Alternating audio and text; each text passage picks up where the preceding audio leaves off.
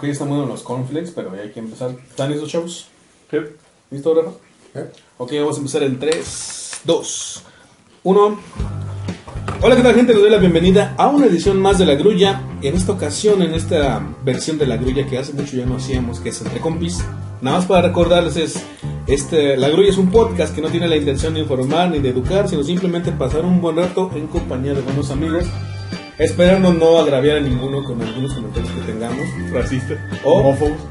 O en su momento alborotar a los espíritus que tengan, que los vengan acompañando. No, digo, lo digo por Rafa para que no se, Para que no se sienta. para que no se sienta. Es como Shaman King. Entonces, aquí estamos. Esto es la grulla, entre compis, y doy la bienvenida a mis amigos y colaboradores. Y les pido que nos digan sus nombres y algunas palabras que definan en estos momentos. Bueno, mi nombre es Jorge Coco Martínez y la palabra que me define en estos momentos es ñaca ñaca, Eh, pues, No mames, un refrito. Hola, ¿qué tal? Soy Eduardo Ortiz. Y la palabra que me define en estos momentos va a ser perturbador. Me, me ganaste la palabra. Porque es más turbado. No, no, no, es perturba. Basta. más turbado, güey. Ok, mi nombre es Jorge Luis Hernández Jiménez y la palabra que me define en este momento es extrañeza, perturbación y hasta miedo me dio ahorita con Y todo lo que termina en vacío, güey. No creo que- No. Bueno, ok, estamos empezando. Y el tema que nos reúne aquí el día de hoy es las historias de terror, segunda parte. Y que posiblemente va a llevar como 20 o 40 partes más de estas mismas historias de terror. Gracias, Coco, ya la cagaste con tu celular. Ya, ya, ya. Entonces- y bueno, para empezar con esta historia de terror, quisiera empezar con Rafa, que nos contara una. Y de ahí vámonos. Vamos a ir aquí en círculo hacia la derecha. Cada quien contando una. Coco dice que no tiene historia de terror, pero pues igual te la tener que contar, Coco. Por lo que hayas escuchado alguna vez de alguien. Yo voy a contar una historia de terror, pero chusca, que al final ya no es terror. Ahorita vamos con eso. Ah, pues que vas a romper ahí el ambiente que se va a Me generar. vale madre, güey, ya vamos con eso. Una resistencia. ¿no? Es que ya no me gusta el terror a mí. Yo estaba llorando, gente. Les cuento que Coco estaba llorando desde antes de entrar al aire, de entrar aquí a grabar. Porque íbamos a hacer cosas de historia de terror. Y, a- y casualmente a Coco le contamos una historia de terror que tiene que ver con esos cariñositos. Y pues lloró, lloró, realmente. Él es muy sensible, Es muy perceptivo en estas es muy cosas. perceptivo, es que como que siente cosas y escucha cosas y todo eso, ¿no? Chichirisqui. Ok, pues vamos a empezar con la historia de terror. Rafa, ¿qué historia nos vas a contar antes de, de todo? Bueno, voy a contextualizar un poquito. Ok. Este. Mm. Este, no, es que no, no, no sé honestamente si, si por ahí, como te decía, no se alebresten ciertas este, cosas, espíritus. ciertos espíritus, pero. Y, y por eso contextualizo. Ajá. Cuando hicimos el, el especial, precisamente de, de dos episodios de, de este tema en específico, y con eso quiero empezar nada más como para que se vayan dando cuenta de cómo va a empezar la, o hasta dónde quiero llegar, ¿no? la magnitud a la que pretendo llegar. Después de que grabamos el especial, como a la semana, no en eso, sí como a los dos, tres días, estaba yo en la oficina, entonces yo en el trabajo en el que estoy, trabajo 15 por 15. 15 días en la mañana, 15 días en la noche. Y de esas veces que se te olvida que ya empezaste a hablar de todo este asunto, específicamente del personaje que les digo que como que empezó a seguir a toda la familia. Lo olvidas. Entonces de pronto un día estaba yo en la oficina, a las, iban a ser las 3 de la mañana, porque no, todavía no eran las 3, iban a ser las 3 de la mañana. Ok. Y la oficina en la que yo estoy, el escritorio en el que anteriormente estaba quedaba pegado a la, a la puerta. La puerta es una puerta que se abre de arriba y de abajo. Por lo general siempre cerramos o cierro la puerta de abajo para que toda la gente que llegue no se pase a la oficina, sino que abra la parte de arriba y me diga qué es lo que ocupan. La puerta, las puertas, mejor dicho, se pueden cerrar de afuera y de adentro. Entonces en ese caso yo tenía la puerta cerrada por dentro. Es una puerta que tiene candado, obviamente la que no la tenía, pero sí estaba completamente cerrada la puerta. Entonces de pronto estábamos ahí platicando, bueno, estaba yo platicando conmigo mismo, tratando de, de pasar la, la noche. Y de pronto así de la nada, me abren la puerta desde adentro. Ajá. Pues desde ahí fue como ese asunto de estar metido en mi trabajo y de pronto escuchar cómo se bota el seguro, se abre la puerta y me la sueltan, me la abren de, de chingadazo. Entonces incluso lo, lo en Facebook de que si no sabía si era, si realmente era yo o había alguien más ¿no? que me estaba siguiendo. Obviamente no le das tanta importancia, pero te quedas un poquito inquieto. Y eso es nada más como para contextualizar lo que se viene, ¿no? Esa es como mi primera historia. Vamos a empezar, ¿no? Ahora nomás para contextualizar que posiblemente sea mi último podcast que grabé con ustedes. ¿no? Ok, ok. Voy a pasar yo antes que Coco para darle oportunidad a Coco de que se imagine alguna historia. O que se acuerde de algo que le hayan contado alguna vez. güey. Y es una historia cortita que me contó el novio de una amiga mía de oficio trailero. Eh, no sé, no sé realmente si trabaja en alguna empresa en específico o simplemente tenía como que un trailer y hace servicios de carga, eso sí, no sé. Pero él me cuenta que en uno de sus primeros días que empezó a trabajar ya como trailero, le había tocado hacer en un viaje desde aquí de Guanajuato hasta la frontera de Tamaulipas, sí, Tamaulipas, Piedras Negras, por ahí. Eh, entonces, pues, en su transcurso tuvo que pasar por muchos lugares que él ya tenía ideas de, cosas que podían pasar en el camino, ¿no? De accidentes, de lo que cosas que podía haber, e inclusive de esta parte paranormal en los, en los que se pudiera encontrar con a veces con fantasmas, eh, con señoras, con brujas, con cosas así, ¿no? Entonces él ya tenía ciertas ideas. No sé si eso eh, influyó en él para imaginarse lo que después nos contó, pero bueno, digamos que él ya estaba hasta contextualizado de todo lo que se podía encontrar, ¿no? Él me cuenta que él esperaba encontrarse algo eh, paranormal o macabro cuando pasara entre las montañas, porque eran como que los lugares que más le llamaban la atención a él eh, de noche, por la inmensidad de los lugares de entrada y porque está totalmente solo, ¿no? A menos que alguien venga por ahí contigo y que son escasos los, los, los coches que realmente pasan por ahí. Entonces él dice que él pasaba por las montañas y, te- y sentía tensión así como de, pues pasos, pero no ver nada ni escuchar nada raro. Y que pues así pasó varias veces por lugares montañosos y no, realmente nunca, nunca encontró algo, algo que le llamara la atención. Aunque mantenía esa, esta cierta tensión. Entonces dice que antes de llegar ya a su destino, después de cruzar otro, otra parte montañosa, llega a un valle, totalmente una planicie muy grande. No me recuerdo realmente el lugar, el nombre del lugar. Él sí lo conocía, pero ahorita no me acuerdo yo. Pero él dice que se podía ver este, a, lo, a lo lejos las montañas, de un lado y de otro, pero se veía toda la extensión, toda la planicie que, que conformaba ese lugar, ese valle. Entonces dice que ya eran eso de las cuatro y media de la mañana, iba totalmente solo en la carretera y de repente sintió como ese sonido de fondo que, que se puede escuchar en un trailer o en el camino, que, que si bien no hay sonido cerca como música o gente hablando o coches, sí hay como este sonido de la naturaleza, ¿no? Del aire que corre y de, de ah, coyotes, no sé, algún animal. Dice que de repente él dejó de escuchar todo. Que, se, que era como esas veces que, que te quedas, digamos, sordo, él me, me lo decía. Eh, y no, escuchas, no escuchaba realmente nada. Sentía la, la vibración del motor, sentía el aire como, como corría.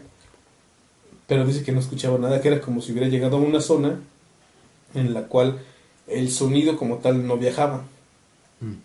Bueno, lo describe así, no, no sé cómo sea realmente. Entonces en una de esas va, va por la carretera y, y empieza con esa tensión de pues, ¿por qué no escucho nada normal? O sea, no nada, pues nada pues. Y dice que en ese momento ve a un monje que va caminando por la carretera, las luces del, camión lo, lo, lo alumbran y ve cómo va caminando por la carretera hacia a la orillita. En ese momento él dice que no sabe si frenar o seguirse de largo por si, por si la persona o lo que es cosa que vio ahí el monje se atravesaba hacia el hacia la, hacia la carretera por medio iba, iba, iba pasando, ¿no? Entonces dijo que él simplemente siguió su trayecto, pero sí bajó un poco la velocidad. Pero con, con esa, con esa tensión le decía, ¿qué es eso? ¿no? Dice que él pasa, se va acercando al monje, el monje sigue caminando como si nada, lo alumbra y lo, lo pasa, y al momento de que ya no, ya no lo ve enfrente de él, busca por el, por el retrovisor al monje para ver si sigue caminando, y dice que cuando él lo pasa al monje, lo, lo, lo pasa con, con el trailer, el monje dio como una, como una especie de giro y se empezó a meter en, en el, ¿cómo se llama? En, en la planicie. Y se vio cómo iba caminando para allá hasta que se desapareció. Entonces él dice, vamos a suponer que por ahí hubiera una especie de convento, una especie de, de monasterio. Ya tal vez ese monje era de, de algún lugar de ahí. Pero dice, pero yo recuerdo perfectamente que yo podía ver lado a lado la planicie por donde iba. Y no, había nada, no había ni luces, no había, no, no había nada. Entonces dice que ya después de que pasa el monje y ve que se aleja, ve que empieza a mover, eh, empieza a volver toda la normalidad, empieza otra vez a, como que escucha esta felicita del aire, del motor del camión, y todo se empieza como a destensar. Y esa fue una de las, de las No, historias que me contó. Los traileros tienen historias muy locales. Sí, Sí, sí, no, los trailers deben tener. Pues tantas cosas no ven, ¿no? Mi respeto para los traileros. No, imagínate. Y no solo cosas paranormales, sino. ¿Qué clase de cosas no ven en todos los días? Unos accidentes, los asaltos, los no sé. No, pues, todo feo. Así está cabrón, güey. Sí. Coco, vamos contigo. Fíjate que recientemente me acaba de pasar algo bizarro, güey. Mm, en el sentido anglosajón de la palabra, porque ya sabes que dicen que ahora bizarro es otro. Pero bueno, Bizarro es el- en español. Bizarro es el, el- un enemigo Superman, ¿no? Que sí.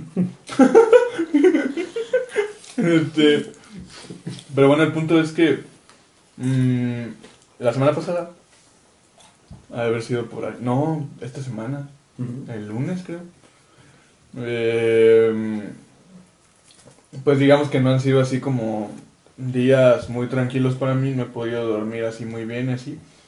Entonces, pues hay lapsos en el día en el cual este de la nada me quedo dormido, pero solo 5 o 10 minutos, cosas así.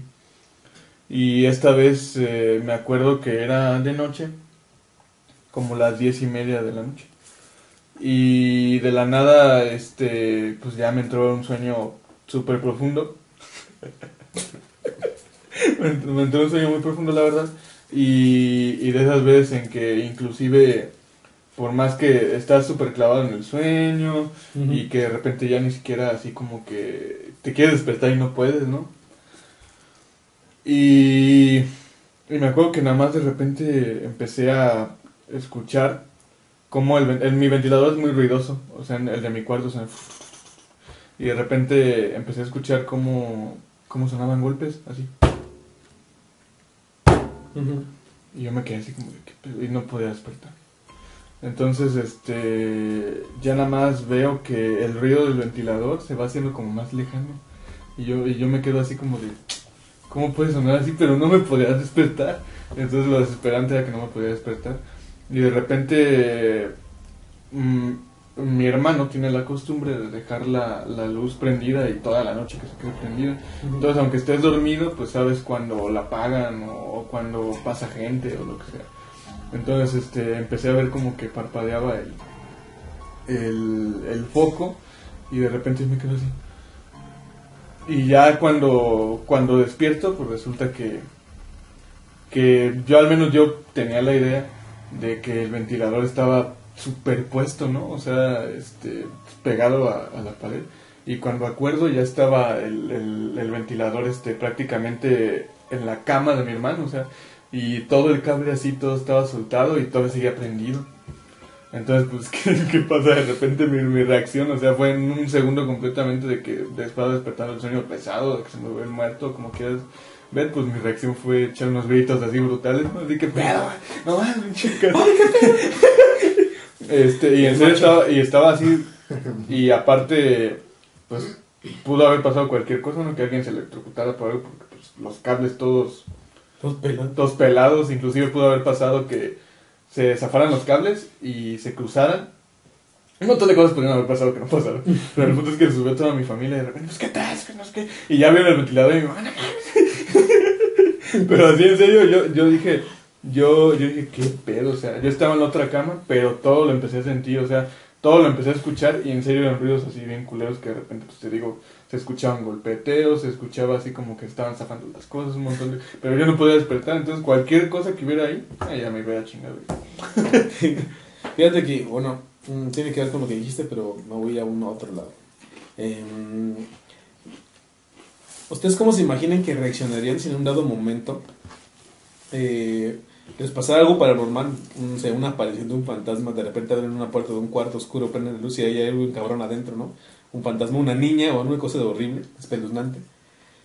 ¿Cuál creen que sea su reacción y cómo creen que sería su grito en ese momento? O sea, a lo que voy es, ¿creen que gritarían así como un de ¡ay, cabrón! O sea, de ¡ay!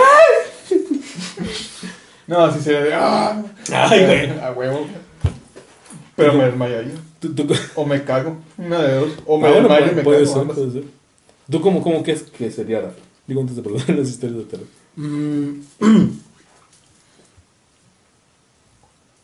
Mira, yo siempre, bueno, trato de ponerme en esa situación así como de ver este, a alguien o algo de frente. Porque por lo general pues siempre es de perfil, ¿no? O sientes cosas, pero no lo ves. Ajá, como del rabillo del ojo. Ajá, exactamente. No sé realmente cómo reaccionaría. O sea, ahorita igual te puedo decir que gritaría como loco o quizá me quedaría así como estético. Así de, tal vez ni siquiera me daría cuenta al principio. Eh, de hecho, muchas de las cosas que de repente nos pasan, y tú lo decías, ¿no? Que en el momento quizá no te das cuenta. O sea, es como que... Ujú. ¿qué pedo? Pero ya cuando lo dices, no, o sea, ¿qué pedo, güey? No mames, ¿no? Sí, cuando es más evidente, ¿no? Exacto. O sea, no sé. No sé la verdad cómo reaccionaría, güey. Posiblemente cerraría la puerta, güey, y me haría así como que pendejo en otro lado. Tú salías de la casa, ¿no? Ajá, no sé cómo reaccionaría. Yo no me acuerdo si esto lo conté en un podcast anterior o se los conté a ustedes nada más. Una vez yo estaba en mi casa, eran como las 12 de la noche. Yo estaba a punto de bañarme y andaba ahí como que preparando todas las cosas para bañarme. Esto me pasó cuando estaba en la prepa. Entonces en mi casa, para salir de mi cuarto, pues, tengo que pasar por un pequeño pasillito para ir hacia donde está la parte donde uno se baña y así, pues olvidando cosas y cosas así, ¿no? Entonces, estando en ese desmadre, ya con la, la tele apagada, porque también ya me estaba preparando para dormirme, ya nada más era bañarme, secarme y dormirme. Pues ya tenía, digamos que ya estaba todo silencioso, ya nada más estaba yo haciendo mi ruido de, caminar y todo. Pasaron, ahí en, en ese que me estaba preparando, pasó como media hora. Y todo sí muy tranquilo. Entonces de repente, en la última salida que salgo de mi cuarto, hacia el baño, paso por la puerta de enfrente de mi casa. Y de repente escuché cómo tocan, pero desesperadamente. Pero así de esas veces que no te esperas del toquido de la gente, ¿no? Que, este, que o hasta a veces te espantas hasta el timbre de, que, de, de- de repente. Entonces toca así y se escucha, ¡Señora! Y yo, y yo, y yo en ese momento hubiera, hubiera preferido gritar, pero no, más bien tal vez lo hubiera gritado. Pero no, cuando todo pasó, a la hora que pasó, en el contexto de que no se hubiera escuchado ningún ruido en ningún momento, me quedé, me quedé, yo me quedé petrificado, me quedé así con cara de, ah, de petrificado. Sí. De que no supe si gritar, no supe si correr, no supe qué, pero de que me espanté y me sacaron un pedote, pues sí, sí me sacaron un pedote. Ya después ya, pues con todas las fuerzas de mi alma, me moví y fue a ver quién estaba tocando. Porque para mí, para mí era la esperanza de que fuera una persona, ¿no? Porque si me asomo y resulta Y que no había nadie, nada. me cago un pie, tal vez ahí sí grito, ¿no? Sí, a huevo. Entonces, gracias a Dios era una señora que andaba buscando a mi mamá en ese momento, que había tenido un problema y que nos estaba pidiendo ayuda, ¿no? Pero, ay, sí, pero sí, les juro que en ese momento, en ese momento exacto hasta lo recuerdo, en el que tocan de repente y estaba a mis espaldas la puerta y se escucha el, el ruidazo. No, sí, fue, fue, fue, algo que me petrificó y supongo yo que si en un dado caso tuviera esa experiencia paranormal directa en la cual ver un fantasma abriendo la puerta o, o que se asoma hacia lo lejos, alguna cosa así, yo creo que, creo que sé que tal vez no gritaría, pero sí me, me quedaría así como petrificado de... no Sí, bien cabrón. ¿Tú, Coco, cómo crees que reaccionaría? No, pues yo ya te dije, güey. Me quedo petrificado, grito, me desmayo y me cago. Me- Ah. No hay más, güey. Ok, qué bonito. Vamos con tu historia. Vamos con tu segunda historia. Bueno, la segunda historia tiene que ver en la casa. Como les platicaba la vez pasada. mm, pues no sé qué tenemos en la familia, güey. la verdad no sé qué tenemos en la familia que elegimos esas casas que tienen algo. y no sabemos qué es. Y la verdad no queremos preguntar. Pues digamos que es casualmente lleguen allá, ¿no? Ajá, quere- queremos suponer, queremos suponer que es casualidad y que siempre nos toca. en la actual casa en la que vivimos. Como les decía la vez pasada, desde que llegamos el primer día empezaron a pasar muchas cosas. Y una de las cosas como que muy evidentes, y lo más curioso es que como que uno imagina que, que va a haber precisamente esto que dices tú, ¿no? como esa imagen que de pronto se te va a aparecer. Pero el problema está en como la incertidumbre de... En tu caso a ti te ha tocado ¿no? estar un poquito más tarde en la casa. Entonces si te fijas la parte de abajo es como muy lúgubre. Sí. Es muy muy lúgubre la casa en la A noche. pasar que hay una buena ventana ahí, De hecho creo que hasta la ventana lo hace más lúgubre, güey. Sí, Mira, La verdad, sí, la, la casa es muy lúgubre por donde la veas. E incluso la, la manera en la que está estructurada también es como muy rara. Tenemos una puerta En la- No sé si la has visto que hay una cortina este, al lado del baño, Ajá. que es una puerta que sale directamente a nada, o sea, no hay nada ahí. Las dos ventanales, que si las abres en la noche se ve súper horrible. Eh, y a pesar de que es una casa muy iluminada, siempre está como muy oscura. Al lado de las escaleras para subir al baño, no sé si han visto que hay una pequeña puerta. Ujú. Y ahí es donde empieza todo. Teníamos como dos semanas, tres semanas de haber entrado ahí, eh, a la casa. Y de pronto entonces un día, me acuerdo que, que llegué yo del trabajo. Y estando yo comiendo, la, pues obviamente el comedor queda hacia espalda del refrigerador, la cocina de, de este lugar. Y se escucha cómo botan el segurito. O sea, se escucha el... tac. Pero pues tú así como que es- sabe, ¿no? De eso a los vecinos, no sé. Ajá. Y se vuelve a escuchar otra vez. Entonces de pronto ya así como que pasaron varios días en los que se escuchaba nada más eso cuando estaba comiendo, específicamente cuando estaba solo. Y en una de las últimas ocasiones que, que me pasó, porque sigue pasando, pero te digo, se hace como muy normal ya. ¿eh? este, estaba yo así como comiendo. No es cierto, me, me puse a escribir. Y eran como las diez y media, once de la noche. La puerta de afuera cerrada, la- las ventanas cerradas, la puerta cerrada, o sea, completamente todo cerrado, no había aire. Y se escucha el tac. Entonces, de esas que es como que, bueno, pues qué chingados es, ¿no? O sea, al momento que volteo y la puerta de la despensa se abre y se vuelve a cerrar. Entonces, en ese momento fue le agarró tu computadora, levántate y vete a tu cuarto. A raíz de eso, y te lo platicaba de hecho por vía Messenger en aquel entonces, ya no me sentía a gusto estando en la parte de abajo. Era tanta la desesperación del cuerpo, o sea, del cuerpo así como de lo pasado, que si me daba sed a las 10, 11 de la noche, yo prefería al baño y tomar agua del grifo que bajarme en la parte de abajo. Así me da un terror enorme, ¿no? y hasta la fecha, o sea, de repente me da mu- mucho valor para bajar este, por algo. Ajá. Y específicamente porque tengo que pasar al lado de la puerta para poder llegar a la parte de arriba. Sí. Sí, ¿no? Bueno. Ahí vamos, ¿no? ahí vamos, ahí como a ese asunto levesón. Sí, ahí va poquito a poquito. poquito a poquito, ¿no? Entonces, es así como subiendo intensidad. ¿no? Ok. Bueno, la siguiente historia que les voy a contar también es muy cortita. Y tal vez tenga explicación, pero yo en su momento no se la encontré. Y es ahorita que me pongo a pensar, pues tal vez por ahí la tenga. Pero igual tiene algo, un sentido ahí paranormal bastante chido. Me ocurrió cuando tenía como 10 años. Me acuerdo que me encontraba en la casa de mi abuela donde les conté aquella historia que, ¿Del de, bulto? de mi papá y el bulto Hijo. que estaba muy cabrona. Bueno, bueno. Recuerdo que en aquel tiempo estaba yo con unos primos jugando en casa de mi abuela. La casa de mi abuela es bastante amplia, aunque ya en el acomodamiento de los espacios no está tan bien diseñada. Pero pues es de esas casas antiguitas, ¿no?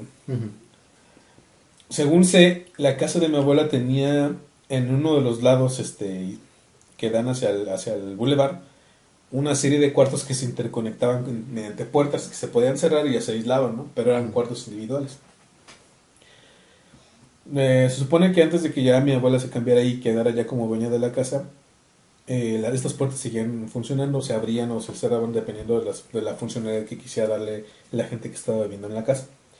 Cuando llega mi abuela no le gustaba que se estuvieran interconectando los cuartos, entonces puso una barda entre las dos puertas, en cada uno de los, de los pasos que existían para las bardas. Entonces ya no había oportunidad de abrir la, la puerta hacia un lado o hacia el otro, porque evidentemente ya habían quedado las barras en medio, ¿no? Entonces ya estaban ahora sí aislados cada cuarto.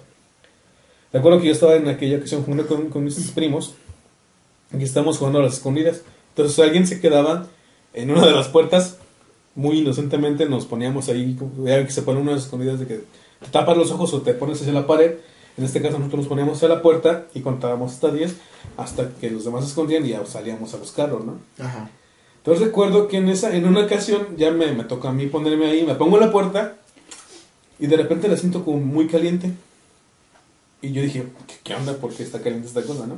Me cambio, de la, me- me- en la misma puerta me cambio de lugar hacia, hacia la derecha y me vuelvo a poner a contar. Y de repente, por alguna extraña razón, a mí se me ocurre tocar la puerta. Yo la toco. Como diciendo, ah, pues, avisando que ya iba a ir a, Ajá. a buscar a mis primos. Pero cuando toco, alguien me responde desde adentro o desde el otro lado de la puerta. Ajá. Pero no fue inmediatamente, sino toqué y me volteo ya para ir a buscar a mis primos y en el momento que di como dos pasos escucho cómo vuelven a, cómo, cómo me responden, ¿no? Así. Y en ese momento yo me quedo un poquito petrificado, pero a vez extrañado porque no le daba como que esa connotación de, de- de un espanto, ¿no? Y volteo a la puerta y digo, ¿qué pedo? Y me regreso a la puerta y, y vuelvo a tocar. Pero ya nadie me respondió, ya no se volvió a, ver, a escuchar ningún ruido. Ya después de ahí, pues mm, con extrañado en lo que pasó, me, me fui a buscar a mis primos y todo. Seguimos jugando como si nada. Hasta tiempo después fue cuando me puse a, a pensar, este, ¿qué pasó esta vez? Ajá. Ah, Yo creo que eso fue como a los, a los 10 años y unos 2 o 3 años después vuelvo a casa de mi abuela jugando con mis, con mis primos otra vez. Pero esta vez estaba una tía mía y le digo, oye, ¿por qué están estas puertas así? Y me dice, no, pues esas puertas estaban porque antes se interconectaban, los, los- ya toda la historia, ¿no? Los cuartos. Y digo, ¿y qué hay? Entonces, podemos abrir y hay, hay otra, digo, ¿podemos pasar a otro cuarto o cómo está? Dice, no, no se pueden abrir porque las abres de este lado donde estamos nosotros se puede abrir, las puertas abren hacia dentro del cuarto Ajá. y del otro lado abren hacia dentro del otro cuarto. Entonces no, no, puede, no puedes abrirlas obviamente para ningún lado porque aparte ya está la pared en medio. Y le digo, ah, ok, ¿y alguien cabe allá adentro? O sea, era mi otra duda de que entre la pared y la puerta pues, hubiera un espacio en el que se pudiera esconder alguien, ¿no? Y me dice, no, mira, y entonces cierra una, cierra una de las hojas de la puerta que aparte era como de madera, toda pesada. Y evidentemente no, pues era como dos centímetros lo que había de separación entre la pared y la puerta. Y me dijo, ¿por qué me estás preguntando? Le digo, no, no más. y ya así se quedó, ya realmente después ya no quise seguir este, Indagando. indagando. Tiempo después y todavía hoy, eh, siento la curiosidad de ir a tocar otra vez a la puerta como para ver si me vuelven a responder. No, de hecho, nunca le preguntaron a nadie si alguna vez eh, a mi tía o a mi abuela eh, hayan, hayan escuchado como que tocaban. Pero si ven esas puertas, ya con, con el tiempo que tienen, pues están medio macabras, ya con, con los años que han pasado.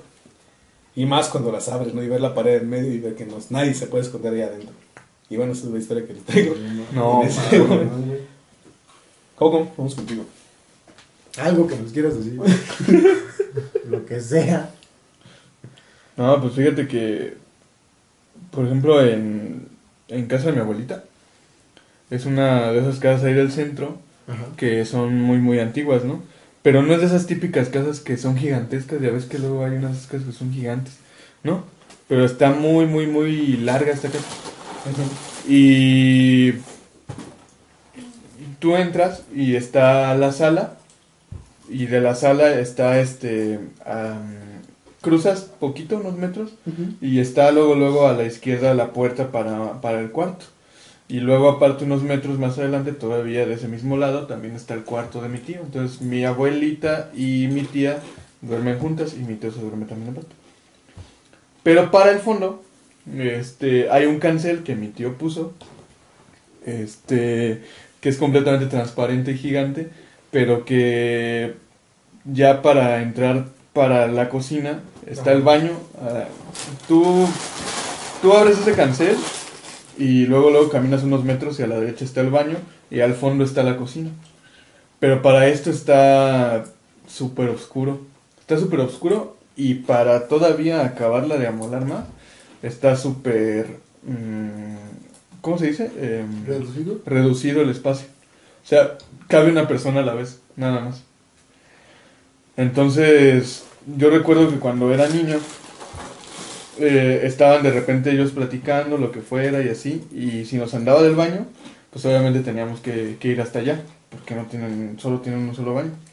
Entonces, abrías el cancel, abrías todo, y no, no nadie tenía la- las luces prendidas ni nada. Entonces yo me acuerdo que una vez fui al, al baño y ya según yo no encontraba la, la, la luz porque para esto tienen tres, tres botones para, para encender las uno es para encender la bomba otro es para encender este un- una, una, una luz que, que es para la, la lavadero como se llama esa cosa este y la otra es la del baño pero realmente yo nunca he sabido cuál es cuál. Este, y ya resulta que. Que en una de esas, y a mí es lo que me genera miedo, pero esa anécdota no, no se la he contado a nadie, pues también ni modo de andarle diciendo a ellas que viven ahí. Espantando. Ajá, espantándolos. Pero mm, me acuerdo que ya, mm, según yo, no encontraba la luz y ya al final ya la prendí. Y ya cuando iba a entrar al baño, sentí que alguien este, me agarró del hombro. Y ya volteé a ver y todo. No vi absolutamente nada. Todo estaba oscuro y se escuchaban las risas y comentarios allá de fondo. Este, hasta, el- hasta la sala que estaban hasta la chingada. Y yo me quedé así como, ¿qué onda con esto? O sea, y bueno, yo decidí ignorarlo y mejor este vertir la orina en lugar de mis pantalones en el baño, ya que ya estaba ahí. Y apenas cierro la puerta del baño y se escucha cómo se cae este... O sea, mi, abu- mi abuelita tiene unas... em, ¿Cómo se podría decir? Como una especie de, de llavero, pero ahí pone las cucharas. Y, y era así una barrita larga, grande. Y se escucha cómo se caen todos los pinches. Y la luz de la cocina estaba apagada. Generalmente ya la tienen prendida en estos últimos años, siempre tienen prendida esa luz. Pero la luz de la cocina estaba apagada. Entonces, este. Yo me acuerdo que eso pues me, me, me petrificó. O sea, no. Ni, ni grité ni hice nada, pero. Me moría del miedo. Y luego, luego ya, según intenté yo guardar la calma y todo, ya no pude y ya me salí, todo, me fui corriendo y ya me preguntaron que qué tenía yo, nada. Y ya, este, mi tía Gaby me dijo, ay, es que como que se dio algo, ¿no? Yo... Y ya, según ella fue a ver, y ya, y ya le dijo, le dijo, mi mamá le dijo, Mechi, ¿qué crees que, este, se cayeron las cucharas? Jorge, ¿tú no fuiste? Yo, no. Pero así de que decían. Este, y pues sí, esa, esa también yo me acuerdo de eso. Que siempre me da miedo la casa de mi abuelita. Ay, qué horrible, güey. No, sí, sí, sí. Rafa, vamos contigo. Sí, hablando de, de, este de estas casas viejas. Bueno, como ustedes saben, pues nosotros hemos cambiado pues, muchas veces de casa. Sí, sí, sí. Siempre hemos estado cambiando de casa, ¿no? Ahorita en esta en la que estamos, pues ya tenemos algo de tiempo, ya son 5 o 6 años. Antes de estar ahí, de llegar a esta casa, vivimos en Albino García. Eh, tú sí llegaste a ir a Albino García, ¿no? No, No llegaste a ir al lado de la farmacia. no, no, no. no. Ok, tú tampoco, ¿eh? Mm. Bueno, esa casa también es una casa muy vieja. Y es una casa de una tía mía. Cuando recién llegamos, y fíjate que también es una casa bien pinche lugar, ahorita que me, acuerdo, también es una casa que, aunque tiene ventanales, y aunque es una casa así como estructurada para la luz, siempre está oscura. Siempre está oscura esa casa. Mm, ahí pasaban cosas muy raras. Mi mamá este, pues, siempre ha vendido comida, toda su vida se ha dedicado a eso, a la gastronomía. Y aunque teníamos una buena, una buena ubicación y aunque tenía muchos clientes, nunca rendía el dinero. Nunca rendía el dinero, siempre faltaba, siempre faltaba dinero. Yo recuerdo que yo llegaba a esa casa y me daba flojera, así como mucha pesadez, había muchos roces. Y una de esas veces recuerdo que, que yo llegué con, con una exnovia que tuve, y honestamente voy a ser bien, bien franco, íbamos con toda la intención de que la casa estaba sola, entonces buscábamos como de la intimidad, ¿no? de tener relaciones sexuales. Entonces llegamos a la sala y de pronto se empezaron a escuchar ruidos. La casa, haz de cuenta que entras hasta la cochera, del lado de la cochera está un ventanal grande y hay una como sala abajo. Frente a, a uno queda la, la cocina, otra, otra sala adentro, uno, dos, tres cuartos. El último cuarto tiene un baño. Tiene un baño, tiene un piano, perdón. Que de hecho Hugo sí, vio, sí entró a esa casa, Hugo. Tiene el piano. Y en la parte de arriba, arriba de la sala que está del lado izquierdo, tienen un cuarto muy grande. Ese cuarto es nuevo, de hecho la construcción es nueva. Y ahí es donde está lo, lo extraño de ese asunto, de esta historia que voy a platicar. El asunto está en que un día llegamos, esta niña y yo estábamos ahí como que en el asunto de, pues, del, del cachondeo preliminar. Y empezamos a escuchar como se empezaron a mover los muebles de la parte de arriba. Mis tíos lo usaban como una bodega. Entonces escuchaba como cuando mueves los muebles. así de- y fue así como el de, güey, qué pedo. Entonces nos detenemos, esta persona y yo, pensando que quizá alguno de mis primos hubiera llegado. O que mi tía, mis papás, cualquier otra cosa, ¿no? Y fue así como a ver, cállate, no haga ruido. Así que no sepan que estamos aquí, ¿no? Cinco minutos, no se escuchó ningún ruido, continuamos. Después de que empezamos otra vez, empezamos a escuchar, pero ya no se escuchaba nada más como que movían cosas, sino que se empezó a escuchar como que jalaban los cajones y tiraban todo lo que encontraban. Se escuchó fueron como cinco minutos. En los que se escuchaba un desmadre total, así como si alguien realmente estuviera destrozando el cuarto. Entonces ya fue así como tan alarmante el asunto que yo le dije, ¿sabes qué? Vamos a ver qué hay. O sea, fíjate, vamos, eh, bien maricón. vamos a ver qué hay. Tú y yo. Ah, no, pues vamos. ¿Tú quieres ser mi pareja? Vamos. Este cuarto tenía las escaleras hacia arriba, pero haz de cuenta que era una puertita así como de un metro quince. Así una puertita chiquita, las escaleras súper empinadas, tétrico también el asunto. Llegabas y de hecho tú no veías la puerta, la puerta estaba de este- del lado izquierdo. Ujú. Tú llegabas y topabas contra pared. Cuando abrimos la habitación, la habitación estaba toda desmadrada. Los cajones, o sea, sacados, la ropa de mis tías, mis primos, todo tirado. Las muebles efectivamente estaban movidos del lugar, pero no había nadie en la habitación. Lo más raro es que esa habitación tiene dos ventanas que no se pueden abrir. O sea, solamente abres como el mosquitero, pero se queda el, el cristal. Está raro, está mal hecho pues el cuarto. Ajá. No lo pudimos, no, no se podía abrir, no había nadie más en, el- en la casa, o sea, solamente estábamos nosotros. Si hubiera entrado alguien, este, lo hubiéramos visto porque estábamos en la sala. Se nos quitaron las ganas de todo. Nos salimos, el asunto ya. A la semana llega mi prima Maffer. Ella vivió ahí mucho tiempo también. Entonces un día platicando, este, le comenté, dije, oye, ¿sabes qué? Pues mira, pasó esto. Me dijo, entonces ya lo escuchaste. Y le empiezo a preguntar a mis otros primos, son dos, que es Valeria y es Daniel. Y resulta que todos en la familia de ellos ya habían escuchado este desmadre.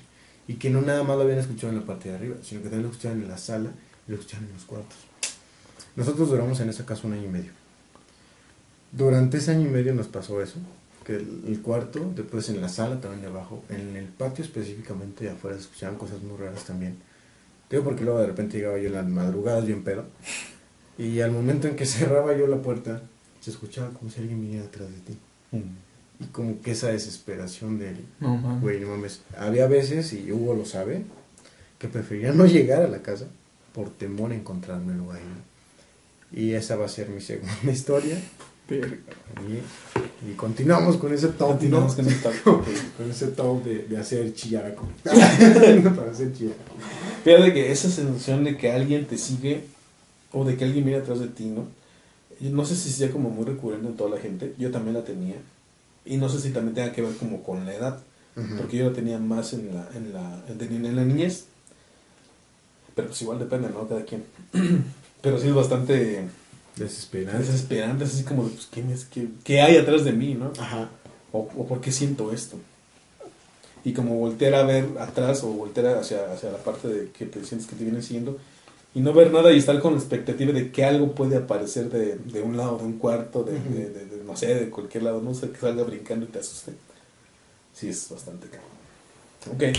Mi siguiente historia también tiene que ver con mi niñez. Fíjate que mi niñez fue muy traumante en ese. Por lo visto. Yo viví en una casa que por ahí les conté también que era también eh, parte de propiedad de mi abuela, pero nos dejaba ahí vivir para que nos viniéramos a rentar y todo, ¿no? Esta casa, supuestamente mi abuela se la compró a una señora que vivía que vivía este, en el bulevar junto a ella como vecinas, pero de repente se quiso cambiar de ciudad y empezó a vender todas sus propiedades y entre esas pues esa casa. Estaba ahí por Tenochtitlán, la calle Tenochtitlán aquí en Celaya. Es una casa de dos plantas, eh, la compartíamos con, al principio con otra tía. Entonces mi tía vivía en la, par- en la planta de abajo y nosotros en la parte de arriba. Y digamos que pues hasta cierto punto todo, todo era normal no, no pasaba realmente nada. O no habíamos tenido ninguna experiencia por ahí con, con alguna cosa que haya pasado. Paranormal. De repente eh, llegó un momento en el que mi, mi familia se empezaba a reunir en esta casa, nos empezamos a reunir todos ahí, por ahí una fiestilla de cumpleaños, el bautizo de, un- de mi hermano, una cosa así. Y empezaban a contar la historia de la señora que vivía antes en esa casa, que era una señora ya de, de cierta edad, Ujú. que para caminar arrastraba una silla, que tenía ese bastón para, que es para caminar para los viejitos, ¿no? Pero que le prefería la silla porque la arrastraba y se iba como que muy más, era más este, ágil al momento de, de deslizarla por el piso. Ajá. Y así se la pasaba yendo por cuartos, por todos cuartos, inclusive subía las escaleras así, aunque a veces le ayudaban. Se llamaba Doña Toña la, la, la señora. Bueno, le decían Doña Toña. Ajá. Ya nos contaron que de repente no se enfermó y se la tuvieron que llevar a otro lado para que la curaran y por eso empezó a vender todo para el, para, para la- el hospital y todo eso, ¿no? Y recuerdo una, una vez llegando de la escuela, subo a la a la segunda planta que era donde vivíamos mi, mi familia y yo, mi mamá y mi hermano y mi papá. Y yo estaba solo. En ese tiempo mi papá pues iba a trabajar, mi mamá se iba a trabajar también y se llevaba a mi hermano a un kinder de por donde ella trabajaba. Entonces de repente empiezo a escuchar, bueno, viendo yo la tele, me acuesto a ver la tele y todo, normal, digamos, en un niño que llega a la casa, solo. Y empiezo yo a escuchar abajo, en la planta, en la planta de abajo, que tampoco había nadie porque mi- mis tíos, en este caso que es mi tía, que es mi madrina, y mi padrino, eh, salían igualmente a trabajar, ¿no? Generalmente ya la casa estaba llena, pero hasta las 6 de la tarde. Entonces empiezo a escuchar como una silla se está arrastrando. Pero no era, no era como que un trayecto largo, sino nada más de repente, lo voy a mover aquí, ¿no? Mm, No se oye. Bueno, algo así, ¿no? Como, como, como esa parte de que se agarraba arrastrando. Entonces yo digo, bueno, pues igual hay alguien abajo, ¿no?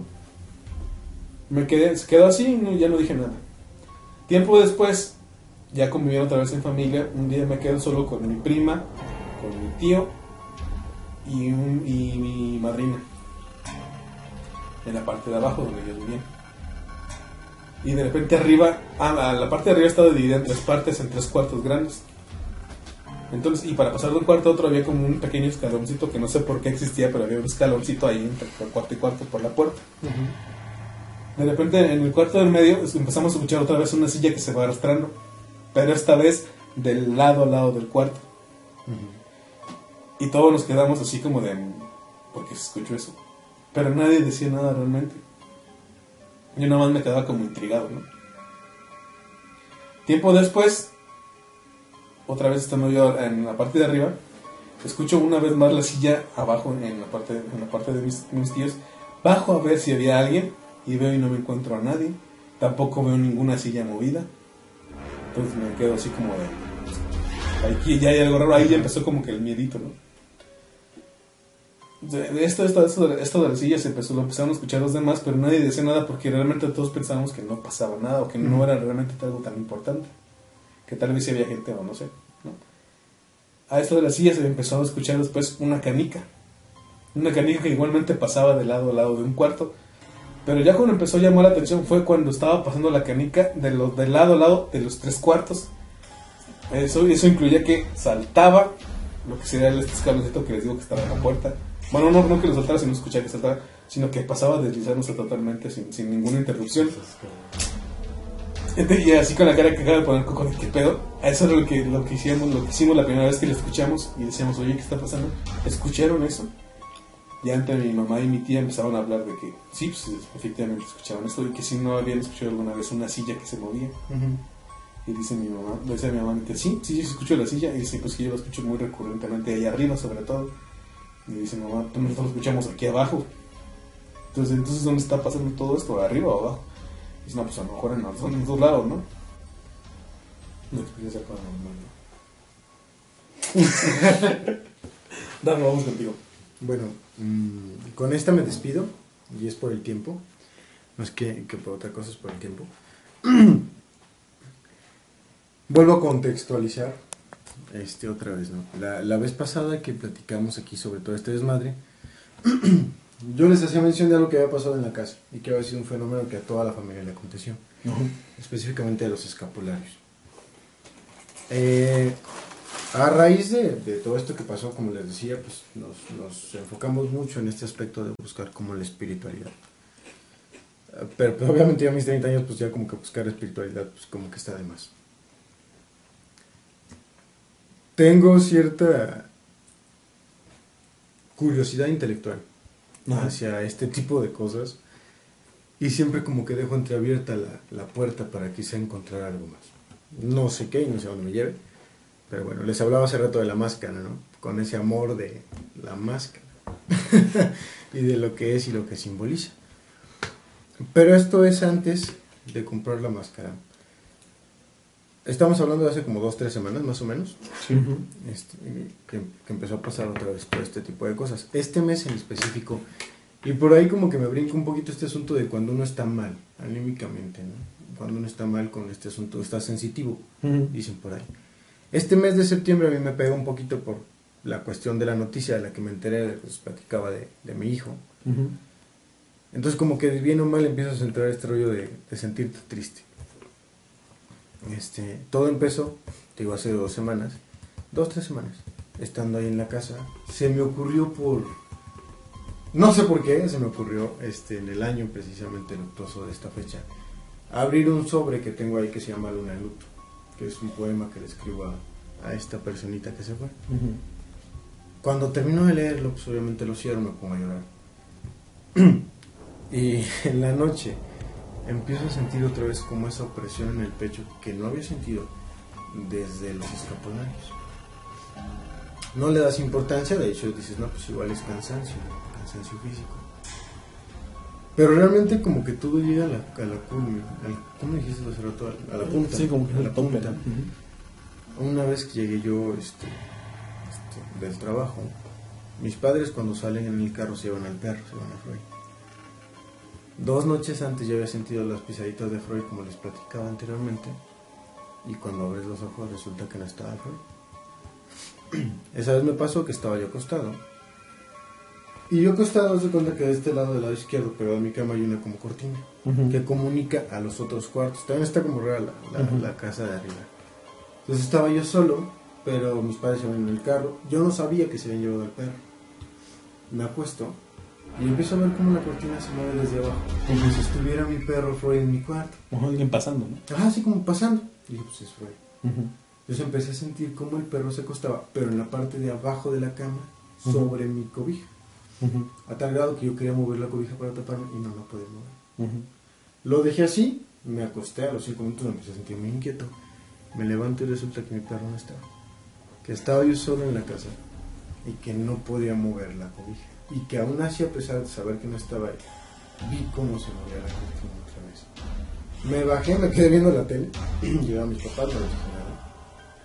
Me volví a subir y ese mismo día noche me volvió a pasar exactamente lo mismo de mis papás. Es una experiencia, te digo así, como que no es la gran cosa, o sea, realmente no es así como hacer tu ver a, un- a una cosa ahí, ¿no? Parada. Pero sí me genera ese conflicto de saber que ahora sí puedo decir que hay algo ahí, ¿no? Que está ahí en, en- en ese lugar, en específico, esperando no sé qué. La verdad, no sé qué. A la mañana siguiente me tocó ver cómo se abría el closet. Ese closet del que les decía que me había movido todas las cosas, Sí. se abrió el pequeño closet, es un closet pesado, pero como dos centímetros, fue muy leve, se abrió muy, pe- muy poco y fue como, algo está pasando aquí, ¿no? algo está pasando. Te decía al empezar ahorita, no me gustaría como alebrestar esas energías, pero sí puedo decir que otra vez está pasando este tipo de cosas, ¿no? Este asunto de, de que realmente está pasando algo ahí. La máscara como con esa intención de, pues si realmente existes, perro, ¿no? Para ver qué está pasando, ¿no? Como diría el libro, ¿no? Es como el, el demonio guardián. Entonces, con eso termino yo mi participación aquí en la grulla. Se me fue un poquito el aire, pero con eso termino mi participación en la grulla. Este, y pues te cedo la palabra, ¿no? Ok, igual yo también ya para terminar. ya después hablamos de eso. Bueno, esta historia me la contó mi hermano. Yo no la viví. Tenía por ahí otras dos, pero creo que esta es más, más impactante.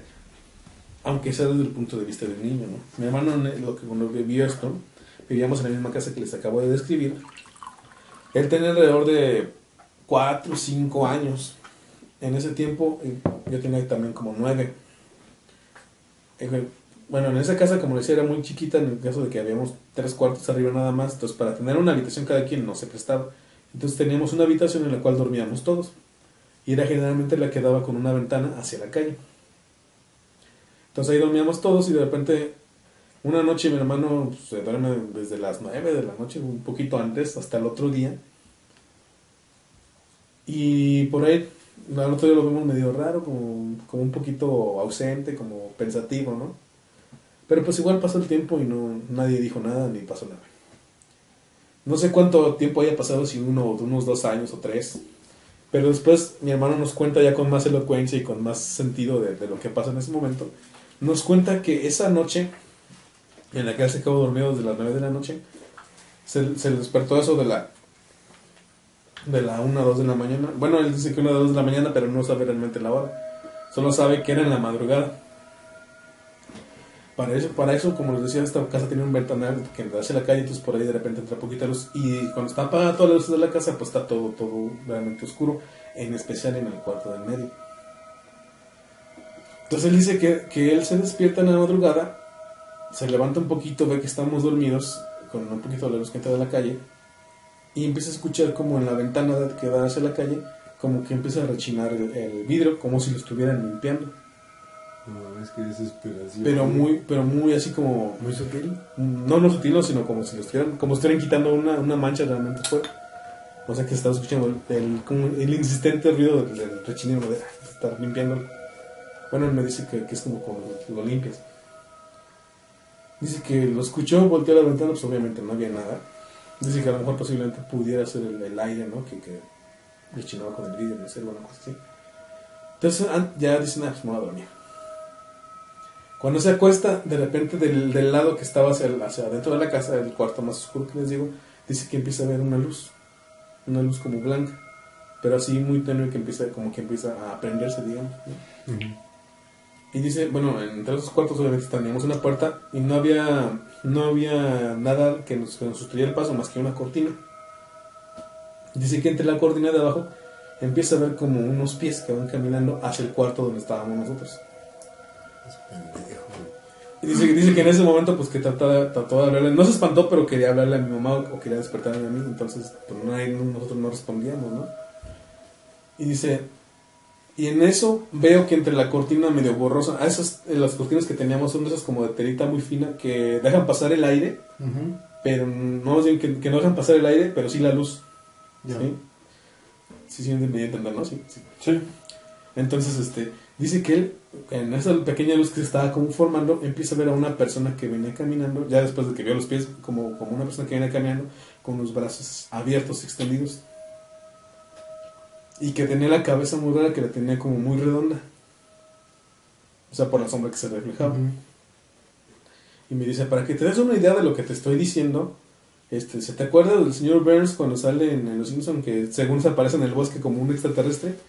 Dice algo así, algo así como la figura, como con una túnica, y como, pero con la cabeza muy redonda, demasiado redonda como para decir que es una cabeza humana. Ujú. Y dice, y veo cómo esta figura se empieza a acercar a nuestra cortina, se queda parado con los brazos extendidos, pero y, y nunca traspasa la cortina, sino como que nada más se queda viendo hacia adentro del cuarto, con la cortina interviniendo, ¿no? Dice que en ese momento él se tapa y se, y se, y se pone se pone en posición de dormirse y de, pues ya de, no, No quiero ver nada, nada, no, no pasa nada. Ajá. Dice que, que abre una vez más la, la, la ¿cómo se llama? La- se, se destapa y voltea a ver otra vez a la, hacia la cortina como para corroborar que efectivamente no había nada y dice que lo seguía viendo ahí.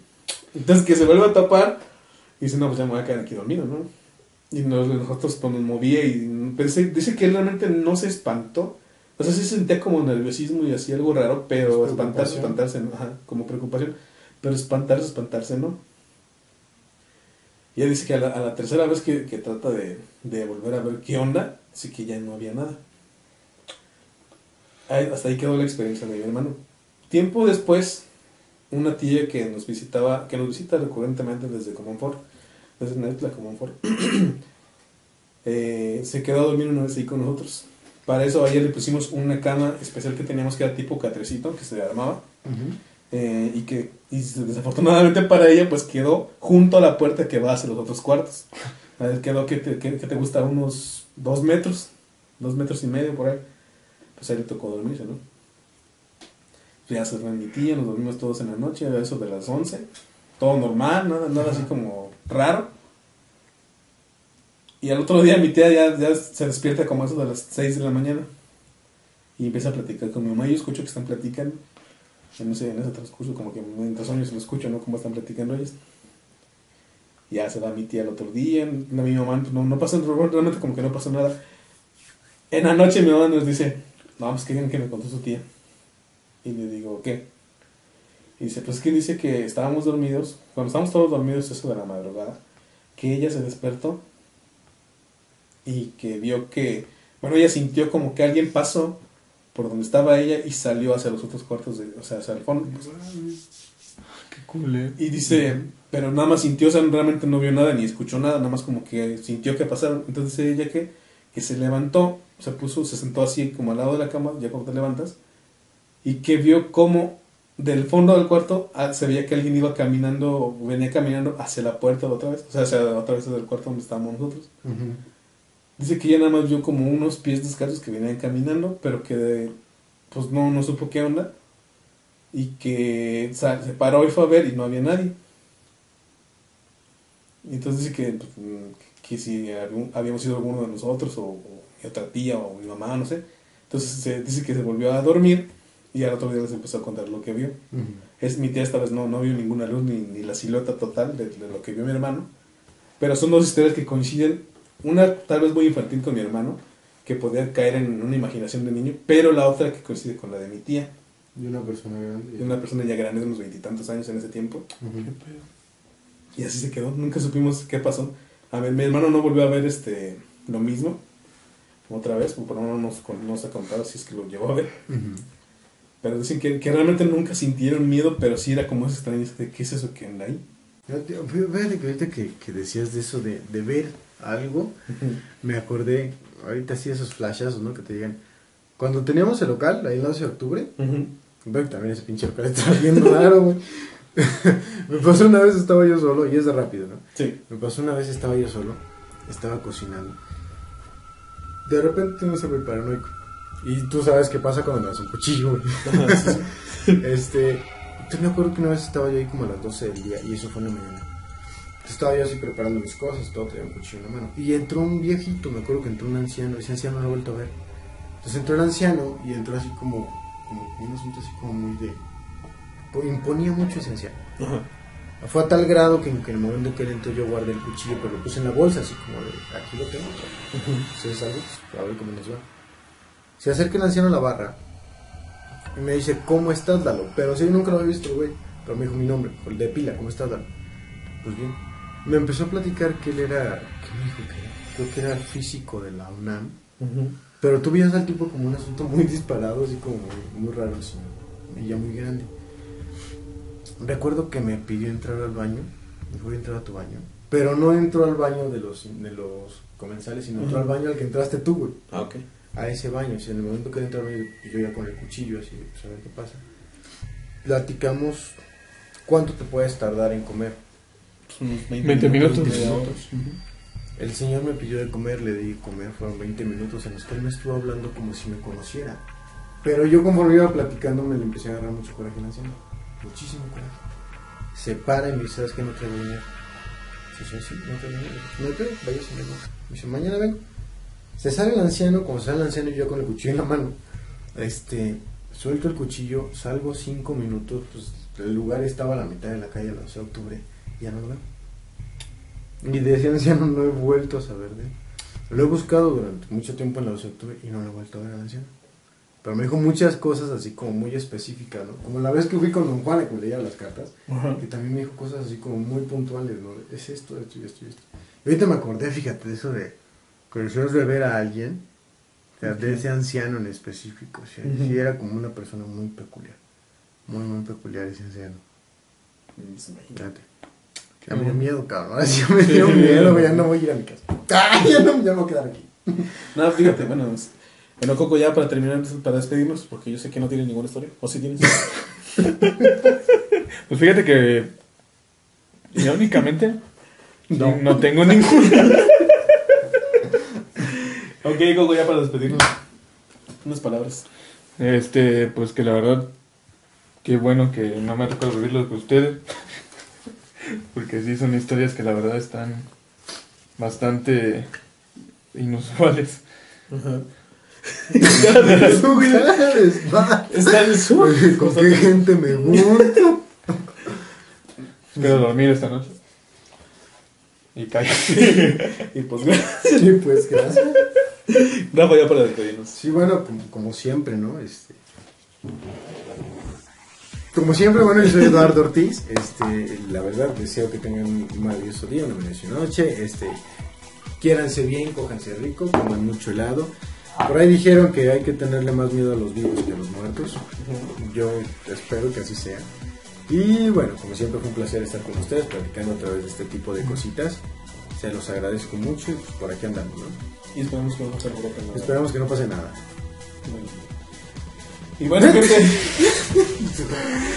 y bueno, gente, pues este, nos estamos viendo la próxima semana. Esto ha sido La Grulla, una edición más de La Grulla de Compis. Que esta vez no nos reímos tanto, pero sí nos espantamos un momento. Esperamos que la gente que nos escuche pues se espante con las historias, que sientan así como que está este ambiente tenso que se formó aquí. Sí, sí, güey, ese Sí, sí, un perro, güey. Y, y bueno, si tienen alguna historia, pues mándenla De arriba. hecho, si te fijas ya en, En la en- caja de las, en las manchas te dice coco, güey. Sí, de hecho aquí, aquí en, las- en lo que es las instalaciones de la Grulla tenemos una duda sobre algunas manchas extrañas que están saliendo eh, en uno de los paredes de, de- de la sala de grabación de la Grulla. Dice Coco que es agua, pero yo, yo por el tono rojo de las manchas no Ay, creo que sea agua. Por el olor a cobre. Y por el olor a cobre, pues no siento que sea agua, pero pues en el caso de Coco, ah, en el caso de Coco, según sé, acá atrás de nosotros hay una casa. Entonces mi, mi teoría es que tal vez entre pared y pared hayan, hayan, que hayan emparedado unas cuantas personas y pues posiblemente esta sangre que sale de las paredes sea. ¿Qué harías? Porque imagínate, ¿qué harías que un día de pronto sí resultara que siempre era a alguien o que entre el, abajo en el suelo de tu, de tu cuarto, güey, hay un güey muerto? No, mames, imagínate, güey. No, me cago, güey. Sale pues gente, esto ha sido la grulla. Nos vemos la próxima semana. Hasta luego.